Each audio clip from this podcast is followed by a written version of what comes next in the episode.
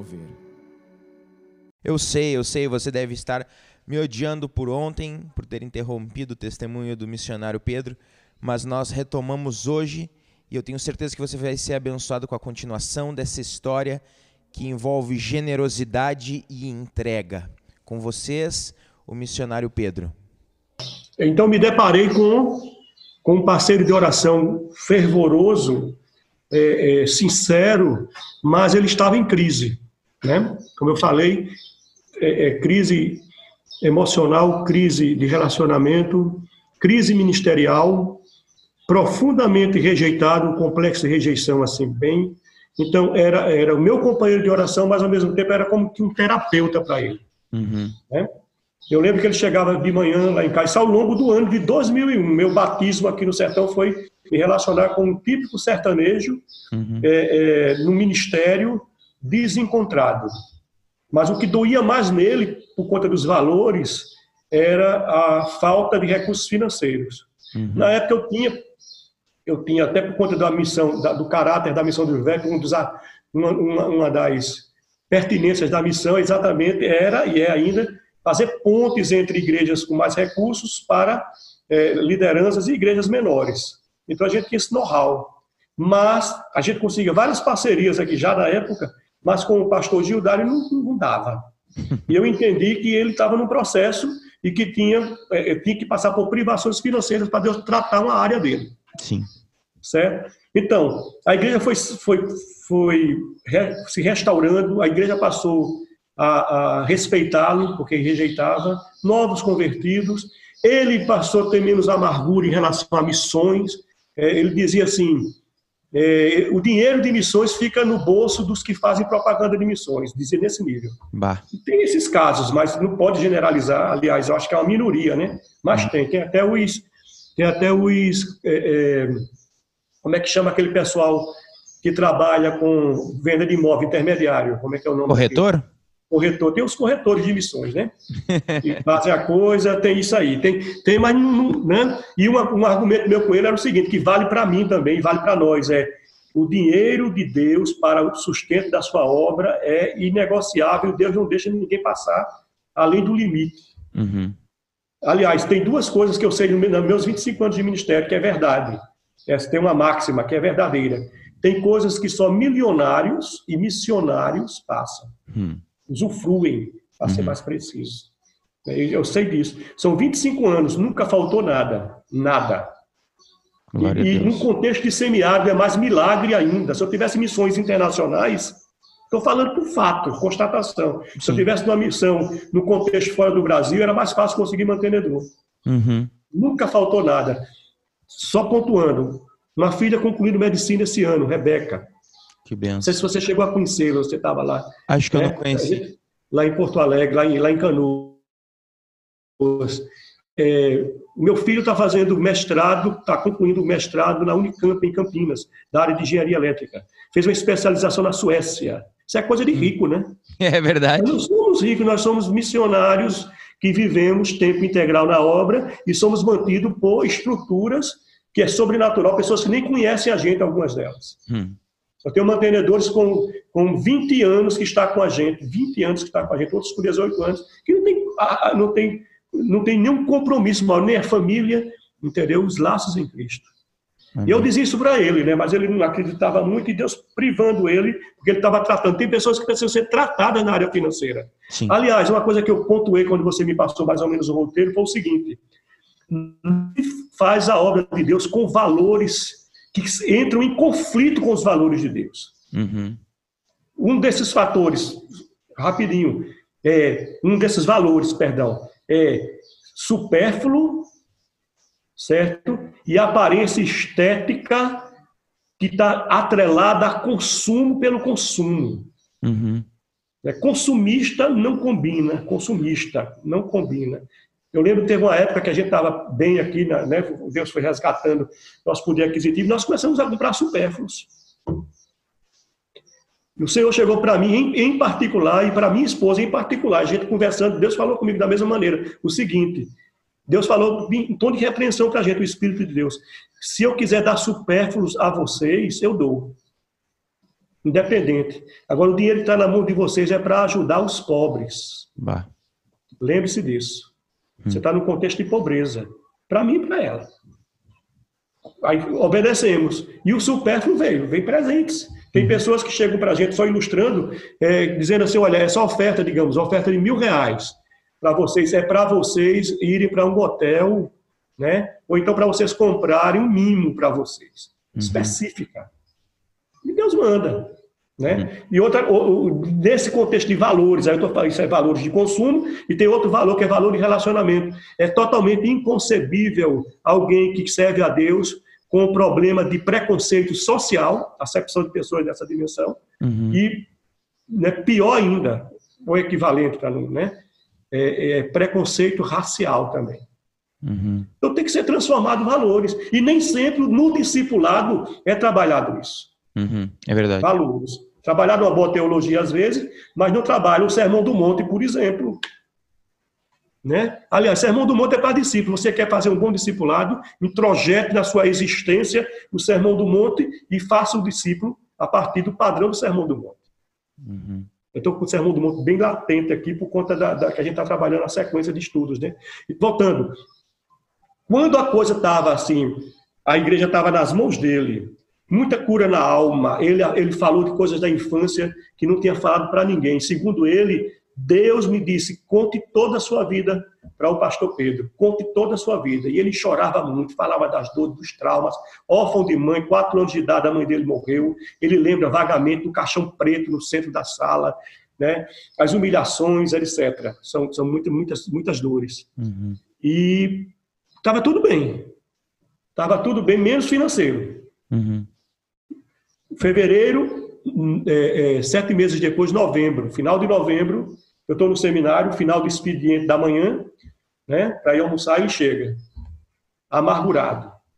parecia aquele homem de fevereiro, hum. do início de fevereiro, meu companheiro de oração, amargurado, brigando, reclamando, murmurando, voltando a falar das ofertas missionárias que não chegavam, que está na mão dos homens e tal e tal. E eu estou com Fusca, o Zé Gotinha, o nome do Fusca. Eu estou com o Fusca que era do seminário, estava sob minha responsabilidade, mas eu tinha meu carro, deixei com ele que estava sem carro, né? Uhum. Ele só botava gasolina. Aliás, o Fusca era chamado de Zé Gotinha, por quê? Porque quando ele chegava no posto de gasolina, gasolina o litro da gasolina devia ser um real na época, estou falando de 2001. Sim. Ele dizia, um real, um e cinquenta. Aí o frentista, teve um dia que o frentista estava tomando um, num bar, devia estar meio embriagado, ele passou no Fusquinha. Aí ele gritou, o frentista. Olha o pastor do Zé Gotinha! Aí pegou. Fusquinha passou a, ser chamado, é, passou a ser chamado Zé Gotinha. Né? Eu não tenho dinheiro para colocar. Aí ele, né? Eu não tenho dinheiro para colocar gasolina no, no Fusca. É, o programa do rádio vai ser acabado. Eu digo, como assim? Não, programa de rádio, 50 reais por mês, para uma vez por semana de 5 às 6 da tarde. O sítio vai deixar de ouvir o programa do rádio de evangelização. Eu não tenho dinheiro, está tudo acabado. Cadê o dinheiro de missões? Isso dizia esse pastor amargurado. Hein? Como é? Isso era o que dizia esse pastor amargurado. Isso. Cadê o dinheiro de missões que não chega aqui? Eu disse, meu irmão, vamos fazer uma coisa. E eu bem, bem é, frio, né? Uhum entendendo que Deus estava no processo com eles, vão fazer uma coisa aqui. E, e, e, percebia que ele era desorganizado financeiramente, ele não tinha, não cabia nem cabe ainda hoje na mente dele a organização financeira, né? Muita intuição. Uhum. Esse é um problema também, né? A questão, muitas, muitos pastores passam apuros, não tem nada a ver com Deus, é a administração. Uhum. Não planeja, ela administra, né? e tem consequências por isso. Aliás, nesses 25 anos de ministério, que fiz agora em, em, em junho, é, é, das crises financeiras que eu passei foi desorganização. Foi excesso. Tem um bebê chegando aí. Chegou, chegou foi, minha filha. Foi, foi excesso de consumo, né? não foi problema de doença, excesso de consumo. Desorganização. É, boa, bom conselho, bom conselho mesmo aí para os jovens pastores e missionários. Tem que se organizar, né? Uhum. E fé em quê? Fé no que Deus manda, né? Não é Isso. fé no que eu administro. Isso é uma coisa que também é uma distorção. Fé em quê? Pela fé eu vou fazer. Peraí, mas tem uma direção de Deus para isso? Hum. Verdade. Aí é fé. Fé no que eu acho que devo fazer?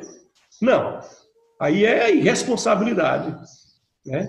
Pegar Deus como avalista, Deus não está querendo ser sua avalista, procure saber dele. Aí você tem a fé. Né? Se ele orientou dessa forma. Né? Aí eu perguntei para ele, quanto é que é a entrada da igreja? Nesse contexto de tensão. E eu Sim. com fome querendo almoçar.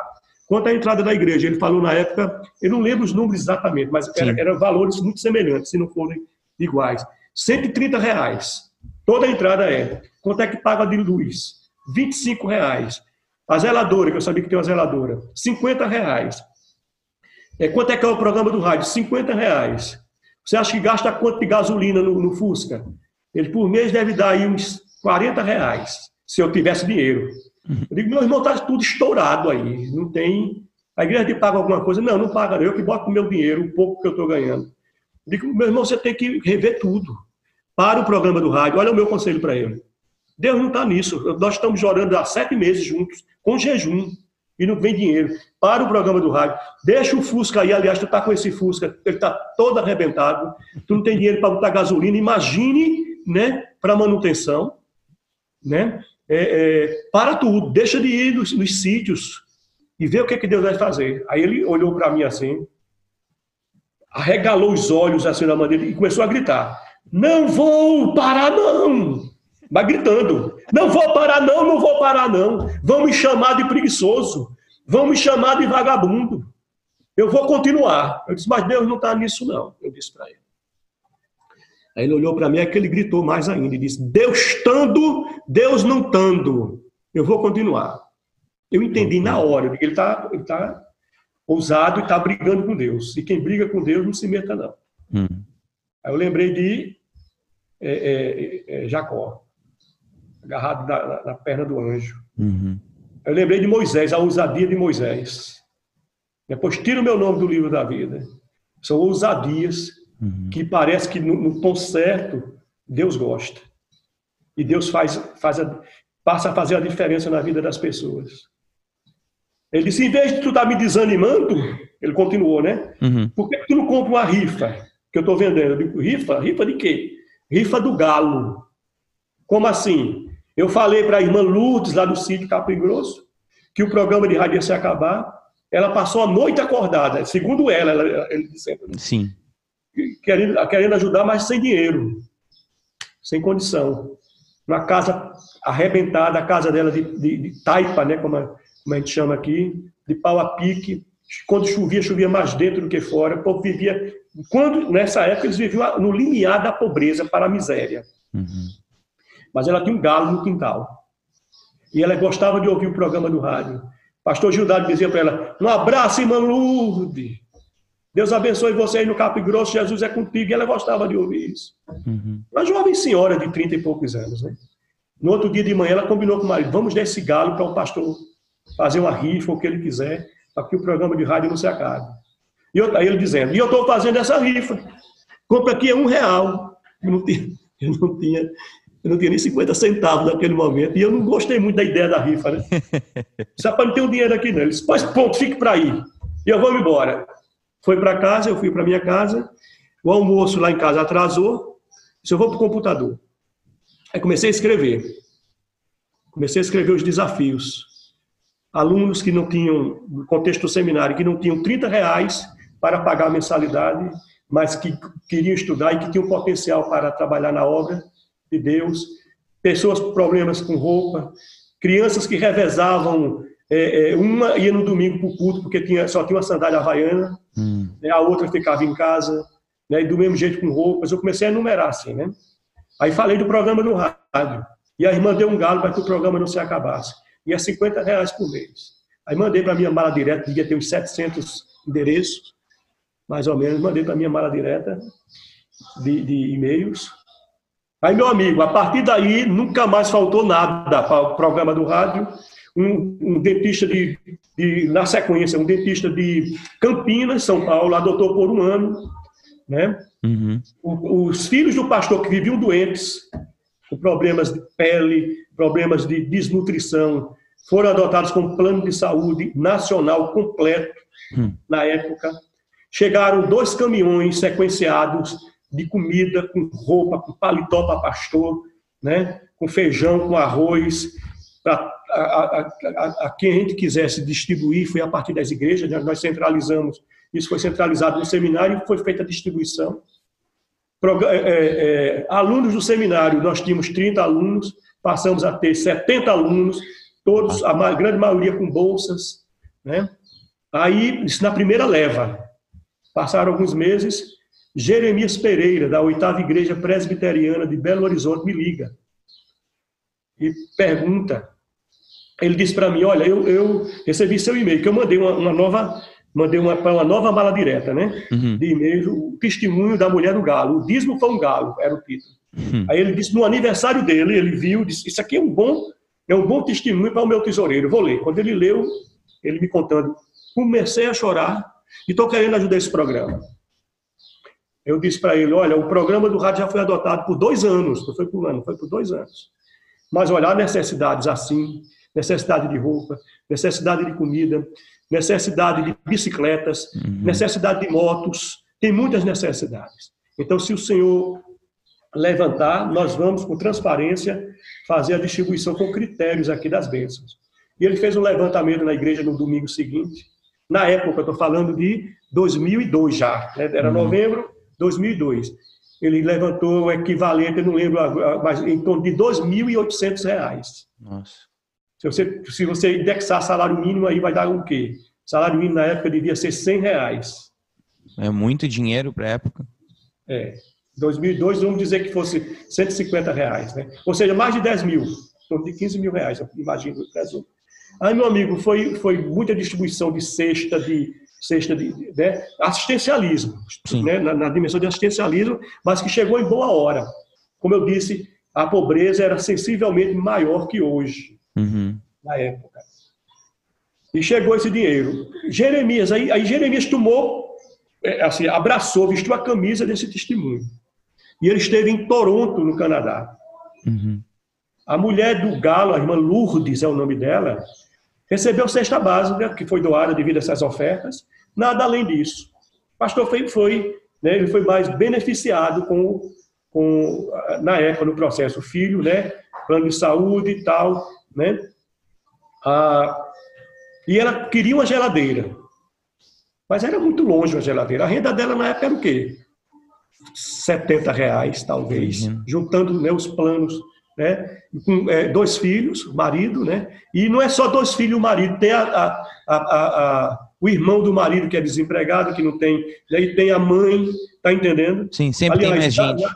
No contexto de zona, de zona rural, o, o, o vovô que ganha o salário mínimo da, da aposentadoria sustenta até netos. Uhum. E é um pouco isso hoje ainda, menos, mas é. E ela queria uma geladeira, era o sonho dela, e estava orando por uma geladeira. Note, preste atenção. O, um primo dela tinha uma geladeira que gelava ainda, mas estava meio enferrujada, né? Aí ele chegou para ela e disse: Ô Lourdes, como a minha geladeira está um pouco enferrujada, tu pinta ela, mas está gelando bem ainda. Hum. Troca as borrachas, vendo barato para tu. Ele disse: Ah, meu irmão, não tenho condição não de comprar, não. Nem digo o preço. Não tenho condição não. Meu dinheiro é regrado e é para comida, né? É, é, e para alguns complementos, assim, na linguagem dela. Aí ele disse, ô oh, Lourdes, que miséria é esse, Lourdes? Para com esse negócio de ser crente, minha irmã. Isso tem futuro, não. Ela olhou para ele assim e disse, Deus proverá. Hum. Deus proverá. Jeremias Pereira, então, em Toronto, na Igreja de Brasileiros dos Estados Unidos. E ele fala da história da mulher que doou o galo e tal. Uhum.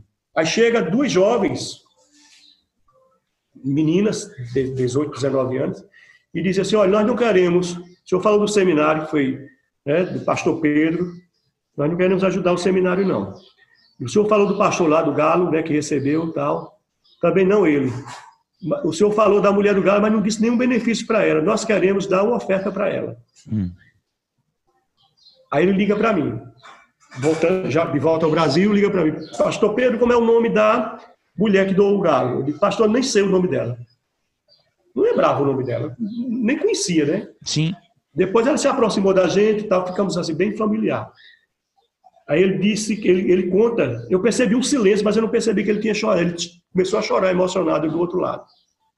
E disse assim: são dois anônimos, o pensamento dele, são dois anônimos que Deus faz grandes obras e ele é glorificado e o anônimo continua anônimo. Uhum. Aí ele faz, ele tem um sermão que eu vi esse sermão é, falando da menina que indicou a Naamã para ele ser curado por Eliseu, naquele contexto de cura de lepra, né? Uhum. Tá lembrado? Sim, sim. Naquele, sim. Né? E ninguém sabe o nome dessa menina. É Bom, aí ele mandou uma oferta de 850 reais. E adivinha o que ela quis comprar? Geladeira. Acho que é geladeira, né? Uma geladeira. Claro que deu dízimo, né, comprou a geladeira, né, e outras coisas que a geladeira era mais barata que isso que, a, que ela comprou, né? E então ela fez dindim. Dindim aqui no contexto de sertão é picolé de saco. Ah, sim, a gente chama de né? sacolé aqui no sul. Pronto. E a, a, isso aí já, já, ajudou na renda, né? Ela começou a vender dindim, ou picolé de saco, ou sacolé. Certo? Mas não ficou nisso. Aí Jeremias vai então para onde? Para uma igreja de brasileiros em Nova York, primeira igreja para brasileiros em Nova York, pastor Francisco Isidoro. O tesoureiro, sensibilizado com o testemunho da mulher do galo, fala com, com, com o pastor da igreja e diz: Vamos construir uma casa para eles. Bah. Fotografia da casa, né? aquela casa para pique, taipa. E então Francisco Isidoro entra em contato comigo. Jeremias Pereira faz a ponta, ele entra em contato comigo por e-mail. Aí eu digo critérios, né? Às vezes a gente precisa de critério. Cuidado com a emoção, tem que ter uhum. critérios. Uhum. A emoção era comprar uma casa para eles. Só que eles são agricultores, eles não tinham terra, trabalhavam de meia, terra alugada. Sim. Disse, olha, para eles, se tiver terra, a terra gera renda para construir casa. Uhum. Agora, eles com casa, sem renda. Não adianta nada, né?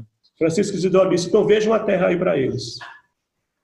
Nós articulamos, vimos, mandaram uma oferta de 17 mil reais para a compra de uma terra. Estou hum. falando aí, aqui de, perdão, de 2004. Sim. São quantos anos? 16 anos atrás. Certo? E terra valoriza, né? Claro, claro. a terra. A inauguração da terra. Uma buchada maravilhosa. Hum. Escriturada, escritura pública, tudo organizado. Depois que compraram a terra, seis meses depois, o mesmo pastor liga e diz: queremos construir a casa deles agora, do, da mulher do galo. Lembra da renda, da pobreza, da miséria, da fome. Fizeram uma casa, aí eu, eu participei do processo da construção da casa, supervisionando 146 metros quadrados de casa. Três quartos. É, uma boa casa. Três quartos sendo um suíte. Cerâmica, contexto de zona rural, uhum. alvenaria. Até um fazendeiro da região chegou, né, desses de mais posses, e disse: Tota, que é o marido dela, né, de Lourdes, uhum. Tota, tem condição não. Essa casa aí agora eu vou ter que fazer uma casa melhor, né, para mim, né, meu amigo? Porque a casa de você tá muito boa. Ficou com inveja do, da, da família do Galo. Ficou, ficou enciumado. Aí o, o, o, Então foi uma sequência e houve um resgate e o pastor Gildário nunca mais passou necessidade. Pastor Gildário, todo ano, tem um patrocinador, olha que coisa interessante antes de falar de bens materiais da vida dele, a estrutura que ele adquiriu. Claro que a gente está num processo de construção e de aperfeiçoamento e vamos morrer assim. Uhum. Mas assim, as curas na alma, os valores revistos, as visões e as percepções além do horizonte que não tinha antes, né, passou a ter, graças a um processo de, de terapia, uhum. né, na informalidade que a gente chama no nosso, né, na, na nossa linguagem é, cristã evangélica, de líderes de, de, de discipulado, né, uhum. de acompanhamento, está é, tá em outro patamar, em outra plataforma. Visão diferente. Filho dele que, que até ele dizia assim que não ia, não ia dar para muita coisa, né? Ele, ele, ele orava contrário a isso. Uhum. Hoje é advogado. Que Estamos coisa. falando né, de 15, 16 anos depois. A filha dele está para começar a medicina a se confirmar aí nesses dias. Uhum. Ele é analfabeto, passou muita fome. Olha que coisa fantástica como o Evangelho resgata. Ele é analfabeto que passou muita fome na infância, órfão de pai e órfão de mãe, desde pois. a infância. Tu vê dessas duas, dessas duas histórias aí, esse pastor se deixar discipular, né? Se deixar tratar, e também a história do galo, aonde chegou e como um pequeno gesto de generosidade aos nossos olhos, que para eles talvez significava muito, né? Gerou uh, bênção sem medida uma atrás da outra. Mas, Pedro, tu pode orar para uh, encerrar para nós esse momento? E eu tenho Sim. certeza que, que os irmãos que estão ouvindo estão sendo abençoados. E antes de tu orar, tu dizer como as pessoas podem te encontrar nas redes sociais ou de que forma é mais fácil deles entrarem em contato contigo? Certo. É, o, é, o, talvez o, o, WhatsApp seja mais prático, né? Uhum. Nós temos o Facebook, Pedro Sertão Silva. Você escreveu Pedro Sertão Silva, você vai identificar lá o meu Facebook. E o Instagram é, é também Pedro Sertão Silva, né? Na, o WhatsApp 83 99676 4243. Ótimo. É, prazer, alegria estar com vocês aqui. E quando Deus age, age, né? É verdade. Amém? É verdade. Amém. Podemos orar sim. Queremos bendizer o teu nome, Senhor, por tudo, esse, esse momento na tua presença, esse compartilhar nessa trajetória é privilégio. E eu emocionado pelo, por tudo que o Senhor fez, muito mais do que a gente fez através do Senhor e para o Senhor. Muita gratidão. Queremos que essas, essa, esse testemunho, esse compartilhar, essas reflexões, aleluia, possa, Pai amado, ser propagado no limite, segundo o limite do Senhor. E que vidas sejam alcançadas com, Senhor, convicção de chamado, com Pai amado, tranquilidade de que o Senhor é aquele que é aquele que sustenta, é aquele que garante, porque é patrão justo, é Senhor, é amigo. É no nome de Jesus que nós oramos. Amém. Amém. Amém. Isaac. Obrigado, obrigado mais uma vez. E você que está nos acompanhando, compartilhe nas suas redes sociais e procure também pelo Pedro, Sueli. Eu tenho certeza que vocês vão ser ainda mais abençoados em conhecer eles mais profundamente. Deus te abençoe.